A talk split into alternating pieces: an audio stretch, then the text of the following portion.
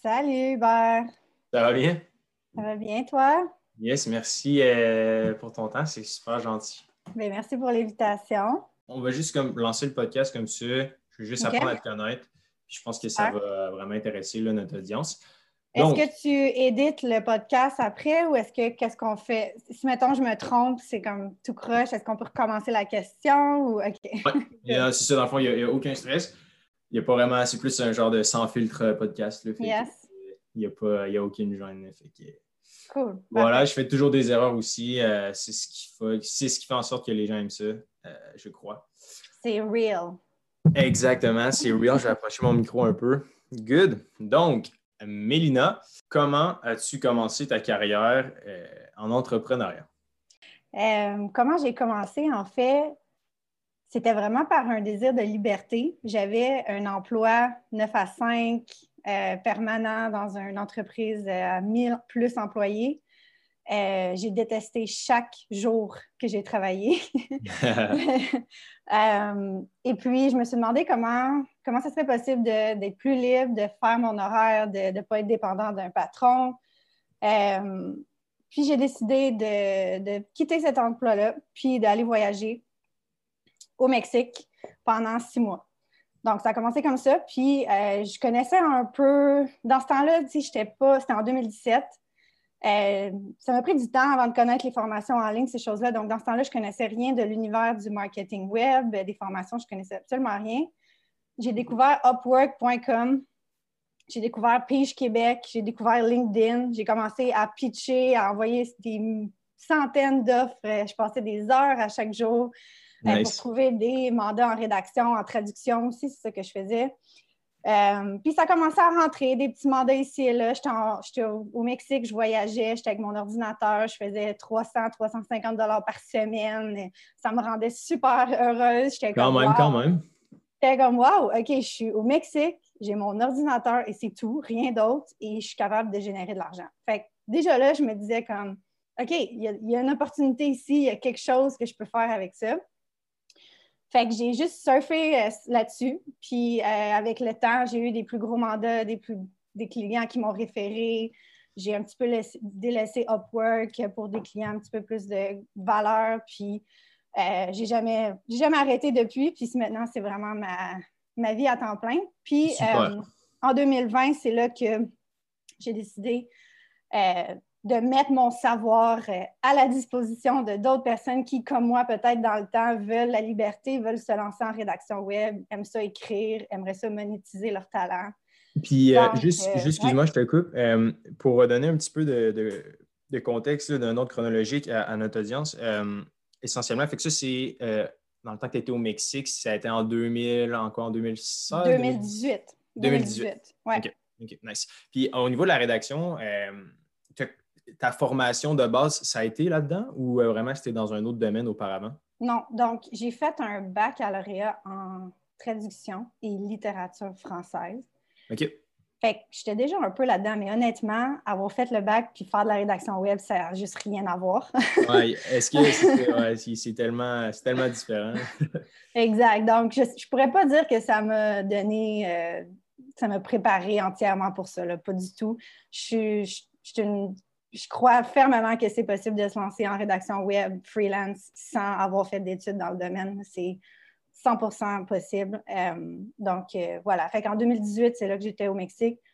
Puis jusqu'en 2020, j'ai juste fait du freelancing full-time, le plus possible. Je me garochais un peu partout, je prenais un peu n'importe quel client jusqu'à temps que je comprenne qu'est-ce qui en vaut la peine, qu'est-ce qui en vaut pas la peine, qu'est-ce que moi je vaux. J'ai comme tout figure out moi-même euh, avec le temps. Puis c'est en 2020 seulement que j'ai décidé de lancer une formation pour aider euh, les gens à faire euh, la même chose. Parce que je pense que ça, c'est intéressant. Il y a beaucoup de gens qui essaient de, de trouver des opportunités de side hustle. Je pense que la rédaction freelance, c'est un bon moyen de, de commencer à générer de l'argent. Je pense qu'il est là le nerf de la guerre. Puis je ne sais pas si tu pourrais nous en parler un petit peu plus en détail. Comment trouver euh, des premiers contrats quand tu n'as Mhm. aucune preuve sociale? J'imagine que tu en parles plus en détail dans ta formation, mais euh, ultimement, tu sais, comment approcher la chose? C'est Upwork, je pense que c'est connu un petit peu, mais pas tant que ça. Euh, ouais, comment faire? Bien, c'est sûr qu'on entend peut-être des mauvaises choses sur Upwork euh, parce que c'est OK, c'est des, des, tarifs pas chers, etc. Mais pour les rédacteurs québécois. Ah, c'est quoi, quoi, Upwork, dans le fond, pour les gens qui ne connaissent pas ça? Upwork, c'est le plus gros site d'offres de, freelancing. C'est un réseau de, pour freelancers euh, américains. Donc, euh, les entreprises cherchent des freelancers, des freelancers font des profils, font leurs profils et ça les connecte ensemble. Ça permet de gérer les paiements aussi directement sur la plateforme. Donc, tu te fais payer par Upwork. Euh, le client paye Upwork et Upwork te paye, un peu comme Airbnb, ces choses-là. Donc, euh, pour moi, c'était génial pour commencer parce que tu n'as pas besoin de gérer de factures, tu n'as pas besoin de. Tu sais, c'était comme un all-in-one, Upwork. Euh, mais c'est sûr que c'est pour trouver des gros, gros, gros clients, euh, c'est bon pour commencer, Upwork. C'est excellent pour commencer, donc je le conseille à tout le monde. Puis aussi, qu'est-ce que je pense que les gens peut-être ont peut-être une fausse croyance, c'est que tu ne vas pas faire, si tu te lances en rédaction web demain matin, tu ne vas pas faire de l'argent tout de suite. Puis tu ne devrais pas non plus vouloir faire de l'argent absolument. Tu devrais vouloir avoir du feedback. C'est ça que mhm. tu veux. Donc, moi, mes premiers mandats, je me rappelle de mon premier, premier contrat sur Upwork, c'était 18 US de l'heure. Je capotais déjà, je trouvais ça vraiment cool. Et euh, ces gens-là, c'est une entreprise française, ils m'ont tellement appris. J'ai reçu du feedback. Ah, tu peux-tu adapter ça comme ça? On aimerait ça. Puis là, ils m'envoyaient des fois des formations, des PDF à lire sur des trucs pour que je comprenne. Puis c'est ça la valeur, en fait, quand tu commences. C'est d'avoir du feedback sur ton travail. Puis après, une fois que tu as atteint une certaine base de référence, là, tu peux demander plus cher, puis là, tu peux regarder comment faire de l'argent. Mm-hmm. C'est vraiment, vraiment, un beau mindset. peu importe le, projet, tu l'as tellement bien dit, l'important, c'est de, de, ramasser le plus de feedback possible, ce qui mm-hmm. est, by the way, quand même très difficile pour n'importe quel projet entrepreneurial. C'est tough, avoir une formation, avoir un, produit, on le sait. C'est vraiment difficile d'avoir du feedback, fait de se mettre dans ce genre de d'environnement-là dès le départ, je pense que tu as raison. Là, ça a dû vraiment comme kickstart ta, carrière. Exactement. Une fois que tu as une bonne référence, puis sur Upwork, en plus, tu peux avoir des avis de clients public. OK. Fait que les gens t'écrivent euh, J'ai collaboré avec Milena pour tel projet, ça a super bien été, je la recommande. Donc, ça, ça a de la valeur bien plus que faire de l'argent quand tu commences. Oui, puis là, fait que là, fait que là, il y a Upwork. Fait que là, ça te paye un petit peu, tu es au Mexique, freelance, etc. Là, euh, j'imagine, est-ce que tu as toujours été un petit peu euh, nomade ou c'était vraiment comme la première expérience que tu avais backpack travail? Backpack travail, c'était ma première expérience. Toutefois, avant l'université, euh, non, excuse-moi. tout de suite après l'université, avant la, job à temps plein, entre l'université et la job à temps plein, mhm. je suis partie en voyage deux ans et demi en backpack. Ah, Donc, j'étais allée en Australie, j'ai travaillé en Australie, j'ai eu le visa de, travail de un an en Australie. Okay. J'étais allée en Nouvelle-Zélande, j'ai fait l'Asie, l'Asie du Sud-Est. Après ça, j'étais allée en Europe en, van. On a comme acheté une van, puis on a fait le tour de euh, l'Italie, l'Espagne, la France, le Portugal, l'Angleterre. Euh, fait que j'étais déjà comme une voyageuse euh, dans l'âme, mais je ne travaillais pas de manière numérique dans ce temps-là, par exemple. Je faisais des. J'économisais mon argent, puis je, voyageais. C'est ça, puis quand je suis revenue de ce voyage-là, c'est là que j'ai fait comme OK, je me trouve un emploi stable à Montréal, dans ma petite patrie, je commence ma vie d'adulte. Puis là, c'est là que j'ai réalisé que c'était juste vraiment pas pour moi. J'ai reparti au Mexique, mais cette fois-ci dans l'optique de générer de l'argent avec euh, mon ordinateur. OK, vraiment intéressant. Puis euh, je pense qu'il y a beaucoup de gens aussi qui vivent probablement la même chose que toi. Euh, ils sont dans un job qu'ils n'aiment pas vraiment. Pourquoi tu as fait le saut? Qu'est-ce qui t'a. parce que je pense que ça peut peut-être en, inspirer plus d'un. Mm-hmm. ça prend vraiment beaucoup de, de guts et de courage de juste partir mm-hmm. comme ça, puis laisser son job et sa sécurité. comment as-tu approché la chose? Bonne question. Euh, qu'est-ce que je me rappelle, c'est que j'avais juste tellement un désir de liberté que ça, ça a pris le dessus sur le, avoir un plan ou pas de plan. J'ai comme fait confiance à mon désir en me disant, je vais, je vais le figure it out. Ça va, je vais trouver un moyen. Puis euh, pour moi, tu sais, j'ai des étudiantes que eux, ils commencent la rédaction web en tant que sideline, tu revenu d'appoint, puis tranquillement, ça grossit, puis tranquillement, ils sont capables de laisser leur, leur job de côté pour moi, j'avais besoin d'avoir rien du tout, puis d'avoir la pression de OK, j'ai rien, je ne sais pas comment je vais payer mon loyer la semaine d'après, donc let's go, il faut que je passe à l'action. Moi, c'est cette pression-là qui a fait en sorte que je me suis garochée sur le web, puis ça a fonctionné. Fait tout le monde est différent, mais je te dirais qu'avoir quand tu n'as pas le choix, si tu ne fais pas le grand saut, si tu ne quittes pas ta job, peut-être que ça va être difficile pour toi d'avancer parce que tu as encore cette sécurité-là à côté de toi. Hmm, de nature, j'ai jamais été. Euh, quand j'étais tout jeune, euh, j'ai jamais entrepris vraiment de projet. Puis la façon qui m'a permis de le faire aussi, c'est vraiment euh, de se peinturer dans le coin d'un mur. Mm-hmm. Ben, je pense que c'est ce qui t'a permis avec le Mexique, mais c'est propre à chacun. fait que là, maintenant, au day-to-day, tu travailles avec ben, des étudiantes littéralement qui suivent ta mm-hmm. formation. Mm-hmm. fait que ça, ça, suit un petit peu ma prochaine question. au présentement, euh, est-ce que tu es encore à Montréal et euh, qu'est-ce que tu fais euh, au day-to-day? Ta journée au quotidien, ça ressemble à quoi quand tu lèves, quand tu travailles, si tu travailles à, chaque jour? je voudrais savoir de quoi ça a l'air. Donc, oui, je suis à Montréal. Ben, je suis dans une banlieue de Montréal. J'ai acheté une maison, donc je suis comme super stable ah, avec mon mari. Puis en ce moment, j'attends mon premier bébé. Je suis enceinte de sept ah, mois. félicitations, félicitations. Merci. Donc, mon day-to-day a un petit peu changé, mais euh, en ce moment, je suis dans le lancement de ma deuxième, deuxième édition de ma formation, donc je suis pas mal là-dedans. Mais euh, normalement, je te dirais que je me lève le matin, je suis assez lève tôt, j'aime ça commencer tôt puis finir tôt. Donc, euh, je commence à 7-8 heures, je réponds à tous mes, messages. Après ça, je ferme ça. C'est une méthode que j'ai appris de, je pense, Mathieu ah, je ne me rappelle pas son nom. Mais bon, un formateur que. J'adore la Mathieu. Euh, oui, je suis désolée, je ne me rappelle pas son famille, mais c'est un formateur en productivité. Euh, donc, je regarde mes courriels, puis après ça, c'est fini, merci, je laisse de côté. Puis là, je me plonge vraiment dans la rédaction pour mes clients. Euh, qui, a, besoin de, que j'ai besoin de me concentrer le plus possible, c'est vraiment le matin. Puis après ça, l'après-midi, c'est plus des suivis, euh, des choses comme ça, des suivis sur ma formation, ces choses-là. Puis je finis souvent vers 2-3 heures euh, l'après-midi. Ouais. Je vais être... vraiment le matin que ça se passe pour moi. Là. je vais être très égoïste et je vais m'en servir de cet échange pour une petite thérapie. Euh, je voulais savoir comment tu fais pour gérer ton temps de la meilleure façon? Je, suis assez éclectique dans ma façon de travailler. Mm-hmm. des fois, je, je, get stuck un peu, soit in the spreadsheet ou in the inbox, surtout avec les mm-hmm. courriels. Je crois que je suis un petit peu addict. Euh, mm-hmm. Je voulais savoir si, toi, dans le fond, tu y vas vraiment comme OK, le matin, je fais ça, puis après ça, j'ouvre juste plus euh, la, chose ou est-ce que tu utilises des outils en particulier qui t'aident? Je n'utilise pas d'outils. Euh, je regarde le matin, je ferme ça, puis je ne le rouvre pas du tout. Je ne l'ai pas sur mon téléphone non plus, les courriels. Ça m'a vraiment aidé. Je n'ai pas de notification sur mon téléphone de messages, de trucs de travail. Puis je les rouvre quand j'ai terminé ma journée à la fin de la journée. Donc, il y a deux moments dans la journée où que je, fais tous les suivis, ces choses-là, puis je les fais vraiment en batch. C'est pour pas. Euh, mm-hmm. puis c'est ça que je faisais avant, c'était au compte-goutte, puis je me suis rendu compte que ça drainait vraiment mon énergie. Puis quand tu es rédacteur aussi, c'est beaucoup de concentration, la rédaction. Donc, il faut que tu aies un.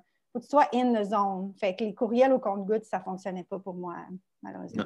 Non, c'est ça, exact. Puis moi aussi, euh, dans le fond, j'écris beaucoup de, euh, ça fait partie mm-hmm. de ma job. Puis souvent, mettons, je vais chercher des exemples ou euh, des trucs que je trouvais inspirants dans ma boîte de réception. Yes, moi aussi. Je m'abonne à des infolettes pour voir qu'est-ce qu'ils font. c'est ça, exactement. Puis, tu sais, c'est une bonne façon d'apprendre. Pour les gens qui veulent commencer aussi dans le domaine, je pense qu'ultimement, d'aller déconstruire euh, les emails que tu reçois, tu sais, mm-hmm. euh, ça, je le fais. Mais là, ça, c'est un problème de productivité parce que souvent, je me perds. Puis là, je, vais comme chercher, je pars sur un dans, sur un filon, mais euh, j'ai comme vraiment de la, difficulté à rester concentré parce que oui, en rédaction, ça prend aucune distraction, tu sais, littéralement. Mm. je me demandais, toi, est-ce que tu, euh, tu fais juste, c'est juste mentalement, tu, es, tu es discipliné ou euh, tu as comme des, des, des, cases ou des, euh, des, dossiers classés, genre, ou je sais pas? J'essaie d'être disciplinée. Puis quand je le suis, je vois vraiment une différence dans ma journée. Donc, c'est pour ça, ça me donne la boost de continuer de faire comme ça. Mais euh, moi aussi, je, fais du hacking. Je regarde tout ce qui, se fait sur le web dans mon domaine, évidemment.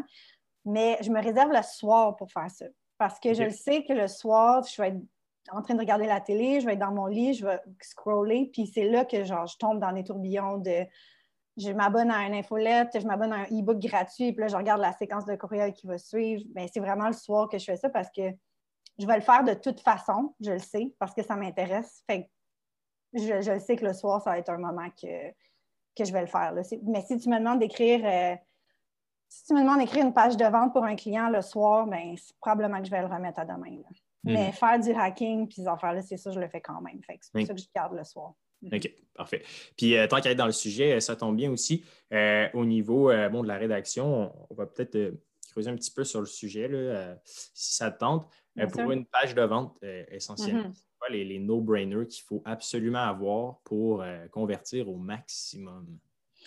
Je te dirais que ça commence bien avant la rédaction, puis c'est de vraiment comprendre à qui tu t'adresses, c'est quoi leurs besoins à ces gens-là, qu'est-ce qu'ils veulent entendre, puis qu'est-ce que tu es capable de leur offrir, évidemment. Euh, fait que c'est vraiment une analyse de ton, de ton client idéal. Puis pour faire ça, ben moi, avec ma formation, puis qu'est-ce que je fais avec mes clients aussi, c'est vraiment, j'appelle ça des collectes de données, mais c'est très technique, là, mais tu sais, c'est faire des sondages sur Instagram, peut-être envoyer un Google Form à ta liste, euh, juste deux ou trois questions pour savoir c'est quoi leur struggle, comment tu peux les aider, puis récolter ces données-là de ton audience, de qu'est-ce qu'ils veulent, qu'est-ce qu'ils ont besoin.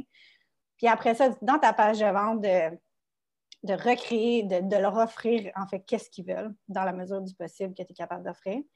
Puis, euh, je te dirais qu'une page de vente, c'est comme, une, comme un, ça fait du sens, c'est une histoire en fait. Ça, ça commence par un genre d'intro, comme pour que les gens se reconnaissent dans ta page. Puis tranquillement, tu descends, puis là, tu creuses dans ton offre, puis tu leur montres à quel point ton offre peut répondre à leur situation et leurs besoins. Fait c'est ça, Je te dirais que c'est vraiment important de comprendre à qui tu t'adresses euh, pour la page de vente.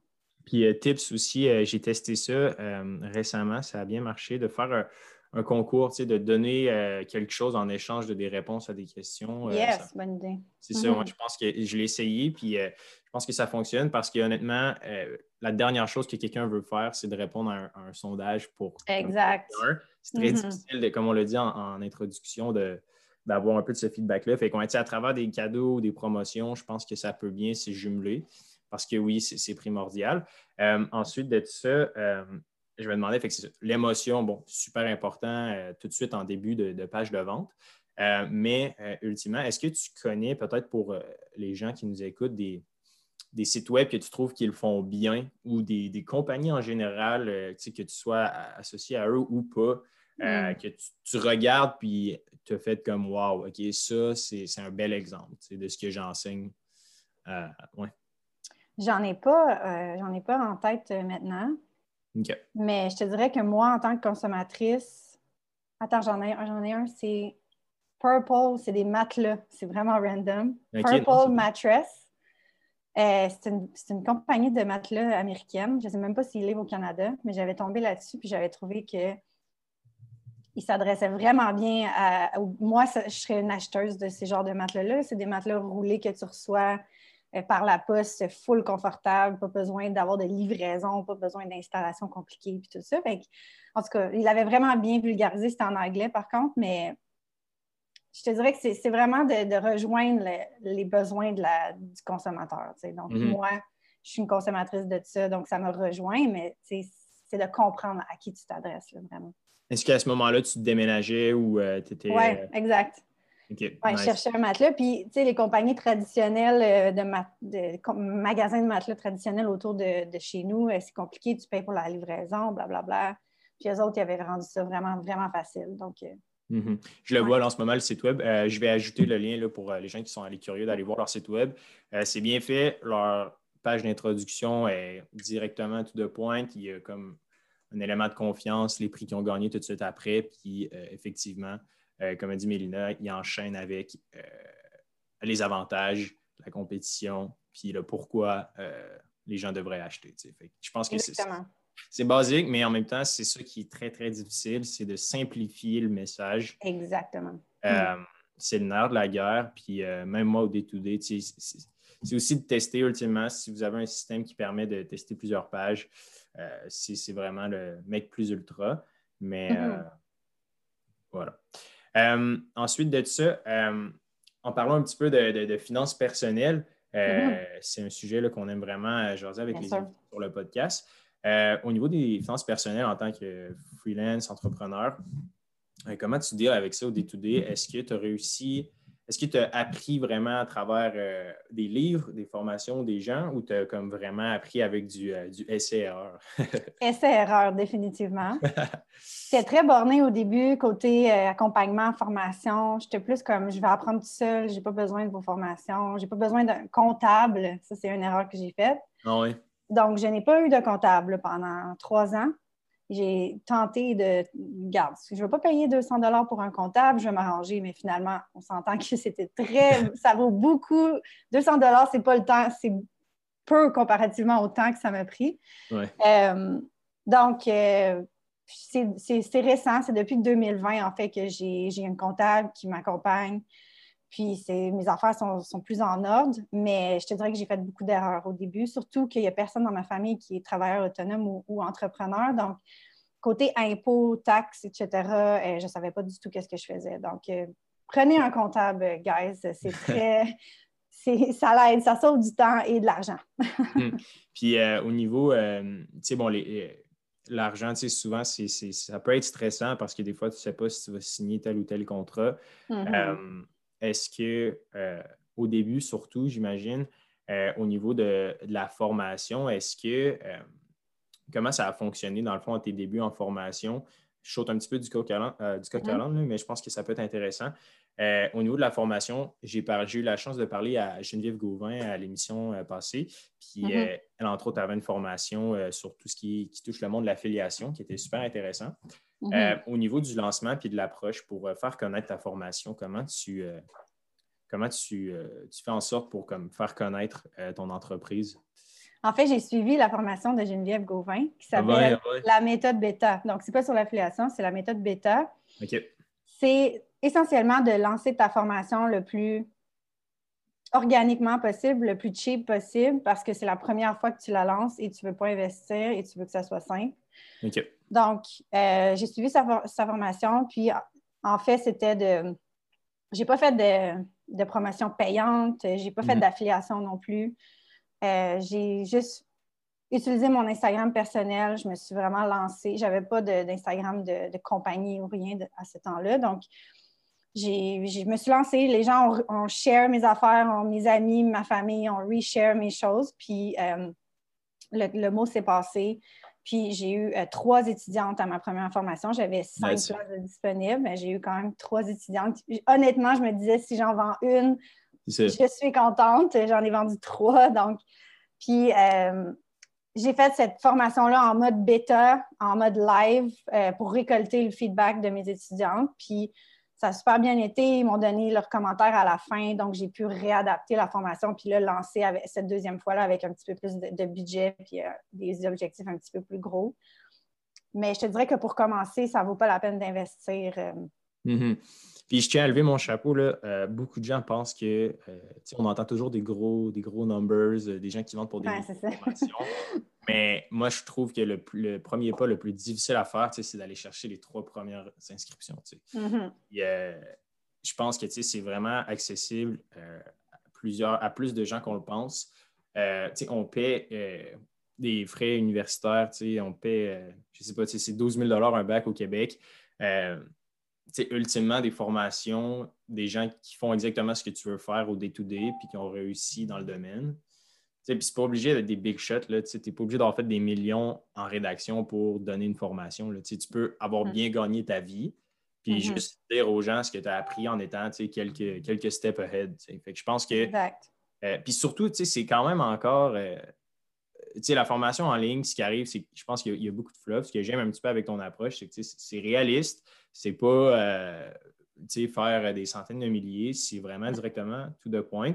Puis mm-hmm je pense que les gens sont, réticents au départ, mais euh, je pense qu'avec le temps, ce genre de formation-là va être vraiment plus commun puis mieux compris. Surtout, je pense que ton approche d'être organique, euh, c'est la meilleure façon de le faire. Mais euh, je pense vraiment que c'est plus accessible qu'on le pense. Puis tu en es un, exemple vivant. Oui, la formation s'appelle fais ton premier 1000 dollars en rédaction web freelance. Donc, Mhm. c'est ça que j'enseigne. C'est de te starter, de commencer, d'avoir tes premiers clients, de mettre en, base tes- en place ta fondation. Je ne te dis pas que tu vas faire 100 000 euh, Justement, hier, je me suis abonnée à une infolette où c'était des grosses promesses. Tu n'as pas de clients en copywriting, tu vas faire 100 000 la prochaine année avec ma formation. J'ai la misère, la misère à croire ça. Fait que c'est c'est vraiment de commencer avec le début, en fait. là. Une fois que tu as le les bases en place, là, après ça, tu peux scaler plus facilement, mais l'étape 1 est la plus, est la plus difficile. Mhm, mhm. Mhm. Puis euh, pour euh, fait que là, la deuxième euh, formation, comment ça fonctionne? Est-ce que tu utilises, est-ce que tu fais encore des formations en direct ou c'est vraiment comme un cursus plus traditionnel? Oui, en fait, la deuxième édition, elle est encore en direct parce que je veux encore comme perfectionner la formation. En direct, ça me permet vraiment d'avoir le feedback direct de mes étudiantes, c'est de voir leur réaction sur les choses. Donc, c'est ça le but. Puis en 2022, euh, mon but, ça serait de faire du ever- faire, la mettre en evergreen et de peut-être faire une nouvelle formation live euh, euh, puis recommencer le, le processus bêta, en fait, que je pense qui est la meilleure manière de, de faire ta formation parce que tu vas savoir si ça marche ou ça ne marche pas, puis tu n'auras pas beaucoup investi d'argent. Fait que si ça ne fonctionne pas, ben tu peux facilement passer à autre chose. Donc, c'est Mhm. ça que je vais faire définitivement. Puis est-ce que euh, tu utilises, dans le fond, des collaborations avec d'autres euh, rédacteurs, etc. Est-ce que tu as pensé t'associer à d'autres rédacteurs pour ces genres de, de formations-là? Mhm. Ben, pour la deuxième édition, je me suis associée avec Pascal Jeté, qui était un de mes collègues euh, avec un client qui est copywriter.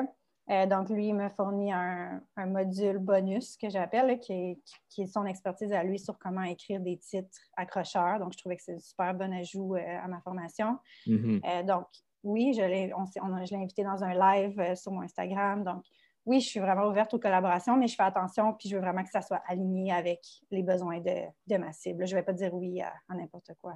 Mhm. Puis pour les femmes et les hommes qui voudraient se, se lancer dans, dans l'entrepreneuriat, qu'est-ce que tu aimerais leur dire? Qui hésitent, tu sais, qui ne sont pas certains, là, sont comme, ils travaillent au day-to-day, euh, ils ne sont pas, sont pas passionnés, tu sais, quand ils se lèvent le matin, ils ne savent pas vraiment quoi faire. Qu'est-ce que tu leur dirais pour leur, euh, les, les pousser un petit peu l'autre bord de la ligne, là, tu sais, puis leur mettre, euh, Hmm. mettre leur, leur bateau en, en mouvement? D'abord, je leur dirais que je les comprends 100 parce que je suis passée par là.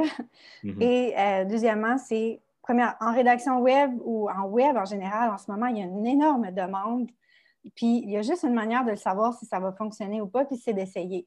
Donc, si tu n'essaies pas, si tu ne te lances pas, si tu ne fais pas une action vers l'avant, tu ne vas jamais savoir qu'est-ce que ça donne. Donc, je te dirais de, vas-y, lance-toi, all in, puis tu vas, tu vas figure out sur le chemin quoi faire, comment faire.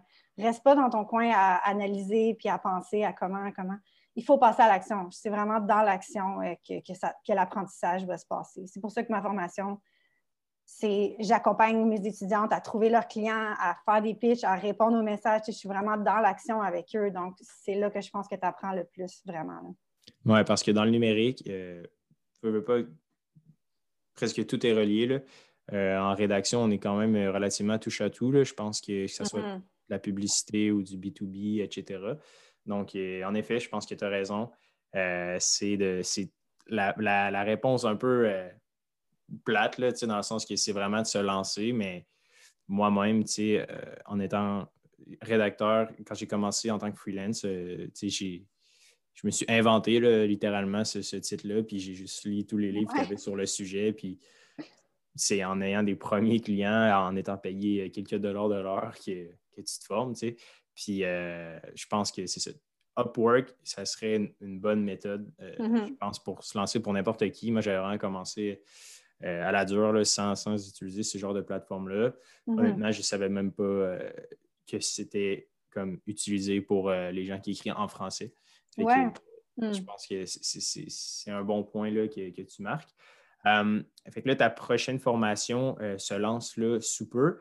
Euh, et D'ici là, les gens, euh, ils peuvent te rejoindre euh, sur, euh, sur quels réseaux sociaux si jamais ils veulent te contacter et en apprendre plus sur, euh, sur, ta, sur toi et, et ta formation. Donc, Instagram, c'est Milna Bélanger avec deux R à la fin. Puis sur LinkedIn, Milna Bélanger. Pas mal mes deux gros réseaux sociaux. Ouais. Super. Et ton site web, c'est? Milnabélanger.com. Nice. Bon, ben directement to the point. Mm-hmm. ce ne sera pas trop difficile à trouver. Fait que je te remercie, Milina. ce ne sera pas plus long que ça. je pense que ton histoire là, va probablement en inspirer plus d'un. Lancez-vous, essayez-le. Puis d'ici là, je vais te souhaiter à la prochaine. Puis bonne chance pour ta deuxième formation. Merci, merci beaucoup Hubert. Merci à ceux qui ont été là aujourd'hui.